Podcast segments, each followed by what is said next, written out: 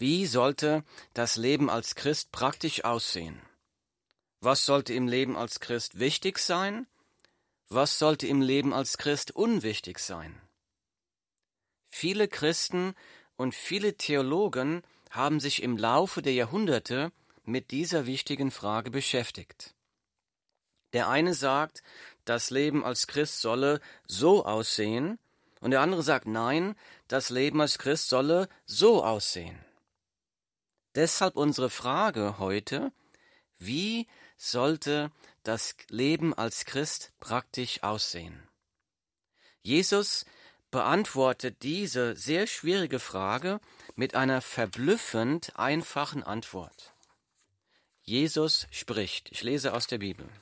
Jesus spricht, wiederum gleicht das Reich der Himmel einem verborgenen Schatz im Acker, den ein Mensch fand und verbarg. Und vor Freude darüber geht er hin und verkauft alles, was er hat, und kauft jenen Acker. Die Bibel, Matthäus Kapitel 13, Vers 44. Jesus spricht hier in diesem Gleichnis über das Reich der Himmel. Was meint Jesus mit Reich der Himmel? In der Bibel stehen oft das Reich der Himmel und das Reich Gottes. Damit ist beides das gleiche gemeint. Jesus benutzt manchmal das Wort Reich der Himmel, manchmal das Wort Reich Gottes und er meint damit das Gleiche. Das Reich der Himmel, das Reich Gottes, wird in der Bibel als ein zukünftiges, als ein sichtbares Reich beschrieben, das Jesus bei seiner Wiederkunft errichten wird. Andererseits beschreibt Jesus aber das Reich der Himmel, das Reich Gottes, auch als ein nicht sichtbares Reich, als ein unsichtbares Reich, als eine, das ist eine geistliche Herrschaft über Herzen, die sich Gott unterworfen haben. Das ist also ein Reich der Menschen, die jetzt hier im Jetzt leben, die mit Jesus unterwegs sind. Damit ist gemeint jeder Mensch, der seine eigene Sündhaftigkeit erkannt hat, der erkennt, dass er wegen seiner eigenen Sünde gegen einen heiligen Gott die ewige Hölle verdient hätte. Also jeder Mensch, der erkennt, dass er aus eigener Anstrengung unfähig ist, die Schuld der Sünde loszuwerden. Und jeder Mensch, der glaubt, dass Jesus für seine Sünden gestorben ist, der Jesus um Vergebung bittet. Damit ist jeder Mensch gemeint, der die lebensverändernde Entscheidung getroffen hat, Jesus zum Herrn seines Lebens zu machen. Jeder Mensch, der das getan hat, der wird in diesem Moment der Lebensentscheidung von seiner Sünde reingewaschen, er wird von neuem geboren, er wird mit dem Heiligen Geist erfüllt, er wird neu gemacht, er wird als Kind Gottes adoptiert und wird in diesem Moment ein Teil des Reiches Gottes, ein Teil des Reiches der Himmel. Das Reich Gottes ist also schon hier, in den Herzen der wiedergeborenen Jesus-Nachfolger, aber das Reich Gottes, das Reich der Himmel ist noch nicht ganz hier, bis Jesus wiederkommen wird, dann wird es ein sichtbares Reich sein. So lasst uns jetzt mit diesem Verständnis, was Jesus mit dem Reich der Himmel meint, lasst uns da nochmal lesen, wie Jesus das Leben als Christ hier beschreibt. Jesus spricht wiederum gleicht das Reich der Himmel einem verborgenen Schatz im Acker, den ein Mensch fand und verbarg. Und vor Freude darüber geht er hin und verkauft alles, was er hat, und kauft jenen Acker. Matthäus 13, 44. So was lernen wir hier aus diesem Gleichnis? Nummer eins. Die Herrschaft Gottes, also dieses Reich der Himmel, das bedeutet Gott selbst, ist ein kostbarer, wertvoller Schatz.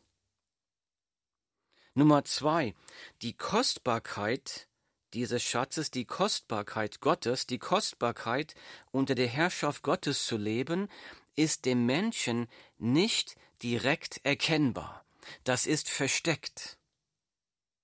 Also hier steht wiederum gleich das Reich der Himmel einem verborgenen Schatz im Acker. Verborgen, versteckt. Nummer drei.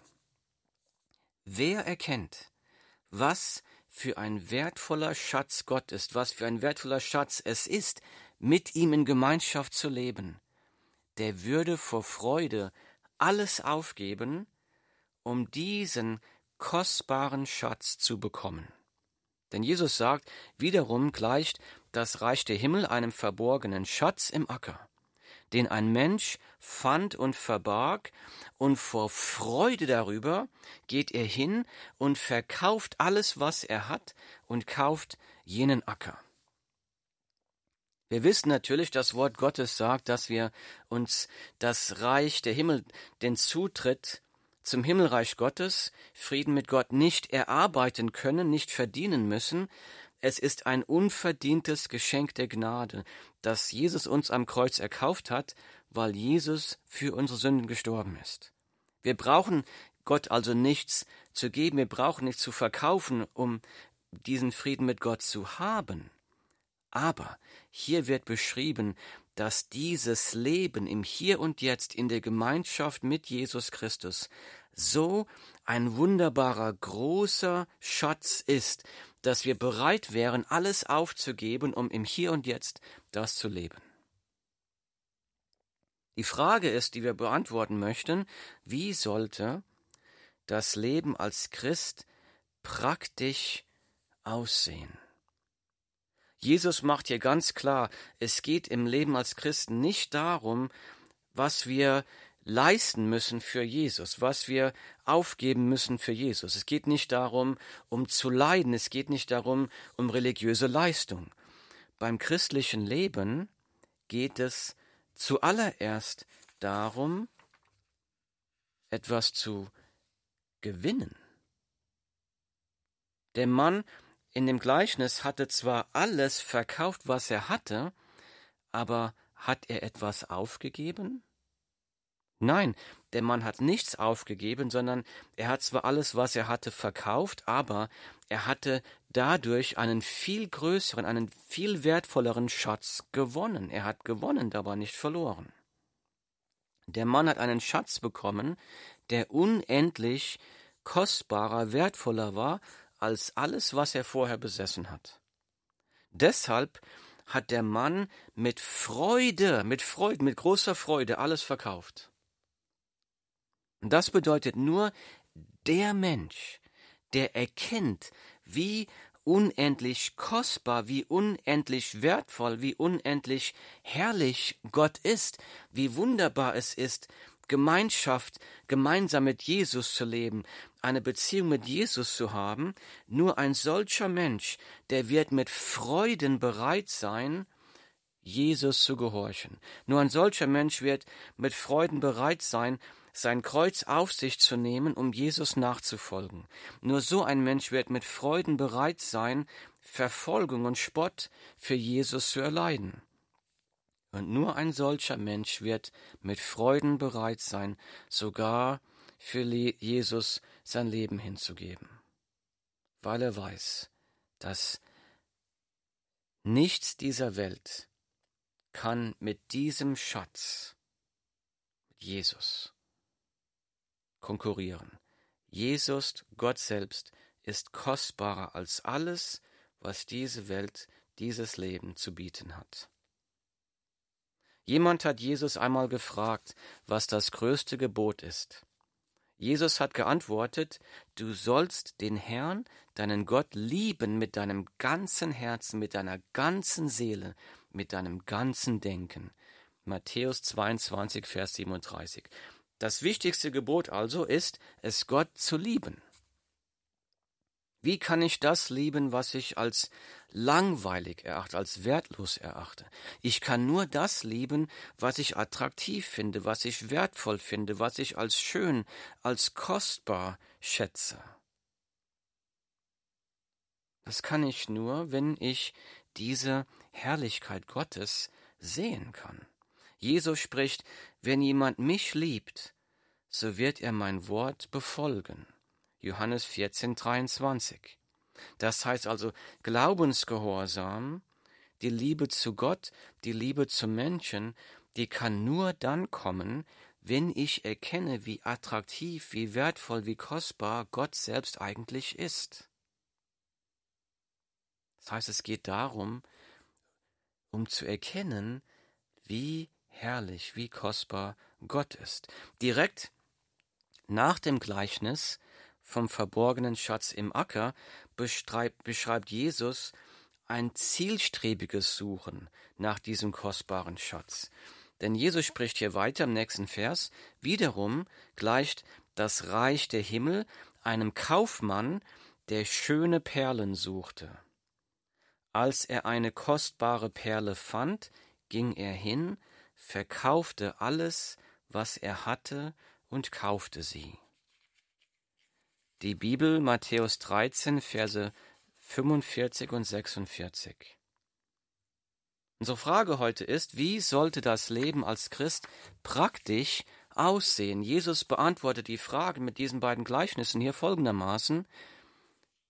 Das Leben als Christ sollte so aussehen, strebe danach, Gott als deinen allergrößten Schatz zu erkennen. Strebe danach, Gott als deinen allergrößten Schatz zu erkennen, denn wenn du das erkannt hast, dann wird es dir leicht sein, Jesus nachzufolgen. Strebe danach, Gott als deinen allergrößten Schatz zu erkennen. Tue alles, was dich darin fördert. Also lies sein Wort, damit du Gott kennenlernst. Lies sein Wort, tue alles, was dich darin fördert, die Herrlichkeit Gottes zu erkennen und meide alles, was dich daran hindert. Das ist eine frohe Botschaft, finde ich. Das ist eine frohe Botschaft, eine frohe Botschaft, denn hier beschreibt Jesus das christliche Leben als eine lebenslange Entdeckungsreise der Schönheit Gottes. Das ist eine frohe Botschaft. Jesus sagt, das Leben als wiedergeborener Christ ist eine lebenslange Entdeckungsreise der Schönheit Gottes. Es geht nicht darum, was kann ich für Jesus leiden, sondern wie kann ich die Schönheit Gottes erkennen. Denn wenn ich die Schönheit, den Schatz Gottes erkannt habe, dann ist jedes Leiden es wert. Es geht also darum zu erkennen, die Liebe, die Gnade, die Schönheit, die Herrlichkeit Gottes in seinem Wort. Eine frohe Botschaft, aber es ist auch zugleich eine niederschmetternde Wahrheit. Es ist niederschmetternd. Warum sage ich, dass das eine niederschmetternde Wahrheit ist? Ich muss ganz ehrlich bekennen, es ist niederschmetternd für mich, denn da bin ich selbst noch nicht angekommen. Gott ist noch nicht in meinem Herzen mein allergrößter Schatz. Ja, Gott ist mir zwar wichtig, ich bin, ich bin ein Jesus-Nachfolger, ich liebe Jesus, er ist mir wichtig und wertvoll, aber ich muss bekennen, in meinem Herzen hat Gott noch viel Konkurrenz. In meinem Herzen hat Jesus noch viel Konkurrenz mit anderen Dingen dieser Welt. Und so ist die wichtige, dringende Frage, die wir uns heute Morgen stellen müssen, wie kann ich wachsen, wie kann ich Gott immer mehr als meinen allergrößten Schatz schätzen lernen? Wie mache ich das? So strebe danach, Gott als deinen größten Schatz zu erkennen. Nummer eins, Nummer eins. Bitte Gott um Vergebung dafür, dass er noch nicht dein allergrößter Schatz ist. Bitte Gott um Vergebung, dass er noch nicht dein allergrößter Schatz ist. Heilung, Befreiung, Lebensveränderung beginnt immer zuallererst mit dem Bitten um Vergebung. Denn Jesus ist für alle unsere Sünden gestorben. Jesus hat unsere Schuld auf sich genommen. Beim Kreuz findet Jeder Sünder, jeder Mensch, du und ich, finden bei Jesus die Vergebung für unsere Sünden. Wenn wir zu Jesus kommen und sagen, Jesus, ich habe gesündigt, vergib mir bitte, dann wird in diesem Moment eine Kraft freigesetzt, die uns befreit, die uns heilt, die uns verändert. Jesus beschreibt ein anderes Gleichnis. Er beschreibt ein folgendes Gleichnis. Jesus spricht folgendes Gleichnis. Ich lese aus der Bibel. Und er redete zu ihnen vieles in Gleichnissen und sprach, siehe, der Sämann ging aus, um zu säen. Und als er säte, fiel etliches an den Weg, und die Vögel kamen und fraßen es auf. Anderes aber fiel auf den felsigen Boden, wo es nicht viel Erde hatte. Und es ging sogleich auf, weil es keine tiefe Erde hatte. Als aber die Sonne aufging, wurde es verbrannt, und weil es keine Wurzel hatte, verdorrte es. Anderes fiel unter die Dornen, und die Dornen wuchsen auf und erstickten es. Anderes aber fiel auf das gute Erdreich und brachte Frucht, etliches hundertfältig, etliches sechzigfältig und etliches dreißigfältig. Wer Ohren hat zu hören, der höre. Zitat Ende. Die Bibel, Matthäus 13, Verse 3 bis 9. Jesus spricht hier dieses Gleichnis vom Sämann, das haben die Jünger aber nicht verstanden. Und so lesen wir weiter. Da traten die Jünger Jesu herzu und sprachen zu ihm, Warum redest du in Gleichnissen mit ihnen? Er aber antwortete und sprach zu ihnen, weil es euch gegeben ist, die Geheimnisse des Reiches der Himmel zu verstehen. Jenen aber ist es nicht gegeben. Matthäus 13, Verse 10 bis 11. Jesus sagt, weil es euch gegeben ist, ein Geschenk, die Geheimnisse des Reiches der Himmel zu verstehen, jenen aber ist es nicht gegeben. Jesus sagt, es kommt nicht auf die intellektuellen Fähigkeiten eines Menschen an, die Geheimnisse des Reiches der Himmel zu verstehen, ist eine Gabe, ein Geschenk, ein unverdientes Gnadengeschenk Gottes. Unser Fleisch, der natürliche Mensch, ist blind, um die Kostbarkeit Gottes in seinem Wort zu sehen. Wir können den Inhalt der Bibel zwar sehen, wir können den Inhalt der Bibel verstehen, wir können die Wortwahl, die Grammatik, die Logik verstehen, aber ohne die Hilfe Gottes können wir die Herrlichkeit, die Schönheit Gottes darin nicht zu schätzen lernen. So, strebe danach, Gott als deinen größten Schatz zu erkennen. Nummer zwei, bekenne Gott demütig deine Unfähigkeit, ihn aus eigener Kraft als deinen größten Schatz zu erkennen. Bekenne Gott demütig deine Unfähigkeit, ihn aus eigener Kraft als deinen allergrößten Schatz zu erkennen. Der nächste logische Schritt natürlich ist Nummer drei, bitte Gott um seine Hilfe. Bitte ihn um seine Hilfe, um ihn als deinen allergrößten Schatz kennenzulernen. Sag Gott, bitte hilf mir dabei. Um Gott kennenzulernen, um seine Herrlichkeit zu sehen, müssen wir sein Wort lesen, denn Gott offenbart sich dir in der Bibel. Wenn du Gott kennenlernen möchtest, wer ist er, wie wunderbar ist er, dann musst du anfangen, die Bibel zu lesen. Es ist deshalb so wichtig, die Bibel zu lesen, die Bibel zu kennen. Aber wir brauchen beim Bibellesen seine Hilfe, um das, was wir dort lesen, als herrliche, wunderbare, kostbare Wahrheit zu schätzen. Das wird in der Deutung hier vom Gleichnis des Seemanns sichtbar. Denn Jesus erklärt jetzt, was das Gleichnis vom, See, vom Seemann bedeutet. Ich lese. So hört nun, ihr das Gleichnis vom Sämann. So oft jemand das Wort vom Reich hört und nicht versteht, kommt der Böse und raubt das, was in sein Herz gesät ist, das ist der, bei dem es an den Weg gestreut war. Matthäus 13, Verse 18 bis 19. Die Saat, die gesät wird, die Saat, die der Seemann in dem Gleichnis sät, ist das Wort vom Reich, also das Wort Gottes, die frohe Botschaft, die Bibel. Die vier verschiedenen Arten von Böden, auf die diese Saat fällt, beschreibt verschiedene Menschen, die das Wort Gottes hören. Und alle vier Gruppen von diesen Menschen, die hören das Wort Gottes. Sie lesen es oder sie hören es gepredigt.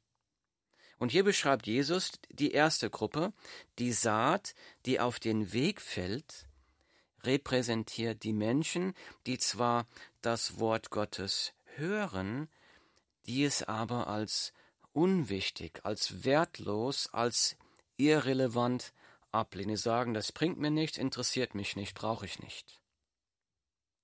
Diese Leute können die Kostbarkeit, die Herrlichkeit Gottes nicht in dem Wort Gottes sehen.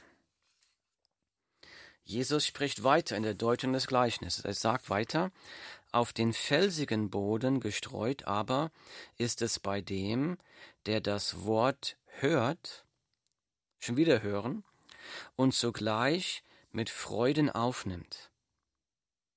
Er hat aber keine Wurzel in sich, sondern ist wetterwendig. Wenn nun Bedrängnis oder Verfolgung entsteht, um des Wortes willen, so nimmt er sogleich Anstoß. Matthäus 13, Verse 20 und 21. Die Saat, die auf den steinigen Boden fällt, steht hier für Menschen, die das Wort Gottes hören und die es aufnehmen und sich darüber freuen, die aber wetterwendig sind. Das bedeutet, Jesus beschreibt hier Leute, die das Wort Gottes hören und sich von Jesus persönliche Vorteile versprechen. Sie denken, na, Jesus wird mir helfen, reich zu werden. Jesus wird dafür sorgen, dass ich gesund bin. Er wird dafür sorgen, dass ich erfolgreich bin. Er wird dafür sorgen, dass ich ein Leben ohne Probleme leben kann. Sie kommen zu Jesus nur deshalb, weil sie sich von ihm persönliche Vorteile versprechen. Diese Leute haben nicht die Herrlichkeit und die Kostbarkeit Gottes erkannt, sondern sie streben nach ihrer eigenen Herrlichkeit. Sie streben nach der Herrlichkeit von den Schätzen dieser Erde. Sobald es in ihrem Leben Schwierigkeiten gibt, die kommen werden, Schwierigkeiten oder Krankheiten oder Verfolgung oder was, was auch sein mag, die werden sich dann über Jesus empören. Die werden dann sagen, wie kann denn Jesus sowas zulassen? Sie werden dann sagen, mit so einem Jesus will ich nichts zu tun haben. Weiter deutet Jesus das Gleichnis des Sämanns, ich lese, unter die Dornen gesät aber ist es bei dem, der das Wort hört, schon wieder hören, aber die Sorge dieser Weltzeit und der Betrug des Reichtums ersticken das Wort und es wird unfruchtbar. Matthäus 13, Vers 22. Also hier beschreibt Jesus Menschen, die das Wort Gottes hören, vielleicht sogar tagtäglich oder jeden Sonntag in der Kirche im Gottesdienst, die hören das Wort Gottes und diese Saat, das Wort Gottes, fängt sogar an zu wachsen. Da wächst was. Man sieht dann diese grünen Sprossen aus dem Boden herauskommen, aber, die, aber es gleichzeitig wachsen da auch Dornen. Die Dornen wachsen mit den Halmen gemeinsam und die Dornen wachsen so stark, dass sie die Halme ersticken, so dass diese Halme, diese Saat, die gesät wurde, keine Frucht bringt. Diese Dornen werden, äh, diese Frucht wird erstickt von Dornen. Was sind die Dornen hier? Die Sorgen dieser Weltzeit. Der Betrug des Reichtums. Die Sorgen der Weltzeit. So beschäftigt zu sein, und beladen sein mit Sorgen zu denken, aus Armut vielleicht habe ich genug zum Leben, reicht es, wie soll ich die Rechnung bezahlen? Muss um die Kinder kümmern, um meinen Beruf kümmern, um dieses, um jenes kümmern. Andere werden vom Reichtum betrogen. Sie bauen ihren, ihre Zukunft, ihre Sicherheit auf ihr Geld, auf ihr Reichtum, auf ihre Rente, auf die Ersparnisse. Und all das kommt und erstickt die Saat, die gesät wurde. Sie ersticken die Frucht des Wortes Gottes in ihrem Leben. Die sind blind, diese Sorgen lenken sie ab, machen sie blind, um die Herrlichkeit Gottes im Wort Gottes zu sehen, zu erkennen, zu schmecken. Jesus spricht weiter, ich lese. Auf das gute Erdreich gesät aber ist es bei dem, der das Wort hört und versteht. Der bringt dann auch Frucht, und der eine trägt hundertfältig, ein anderer sechzigfältig, ein anderer dreißigfältig. Matthäus 13, Vers 23.